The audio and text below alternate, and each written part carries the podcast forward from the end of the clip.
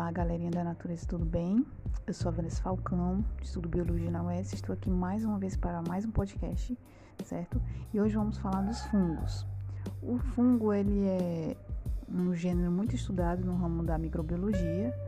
É, os fungos, eles podem ser macro e microscópicos, ou seja, né, alguns podem ser vistos a olho nu e outros somente através de microscópio, certo?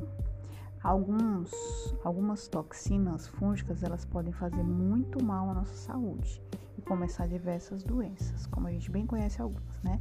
Mas hoje nós vamos falar, na verdade, não é de fungo que faz mal. Existem também muitos fungos que são muito bons para a gente, muito importante para nós, né? Tanto no ramo alimentício como no ramo medicinal, certo? Alguns fungos nos traz muitos benefícios alimentícios. Vou começar falando por, por alguns aqui, né? É muitos, então vai dar para falar só um pouquinho. Existem fungos que são cogumelos, como a gente já viu, né? Mas nesse caso a gente tem que ter muito cuidado porque eles são benéficos, né, comestíveis, porém alguns são tóxicos e é muito difícil diferenciar. Mas a gente tem o costume de comercializar bastante é, alguns desses que são muito utilizados no ramo alimentício, que é como, por exemplo, o champignon, né, e a, o shiitake também, certo? Então, são exemplos aí de fungos é, dos cogumelos.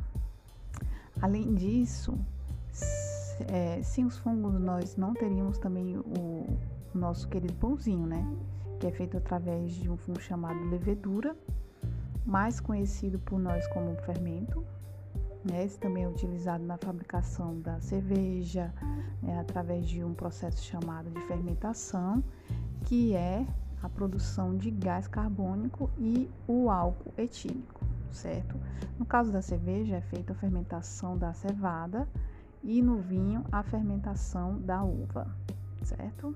Agora falando de um benefício para a medicina há muito tempo atrás, né, foi descoberto é, um dos mais famosos até hoje, a descoberta da penicilina, que é um antibiótico usado até hoje no combate de bactérias é, do gênero de Streptococcus e foi descoberto por acidente, né?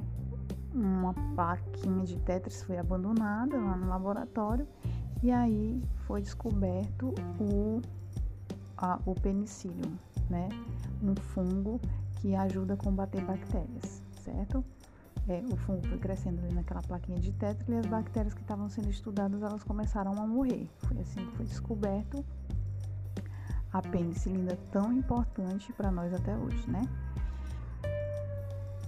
Há também o um efeito benéfico nos fungos com, com as plantas, né? Através de uma associação que elas fazem com fungos e também com bactérias, né? Que não é o caso que nós estamos falando agora hoje. E isso é chamado de mutualismo, né? É, tanto se beneficia o fungo como a planta. E um exemplo deste caso são os líquens, certo? Os líquens são aqueles funguinhos verdes que ficam na, na aquelas plantinhas que ficam no, no, no tronco das árvores e são ótimos indicadores de ambiente, certo? Do meio ambiente. São ótimos indicadores do, da preservação, do, do ar se estar puro e tudo mais. Finalizo com essas informações e até a próxima.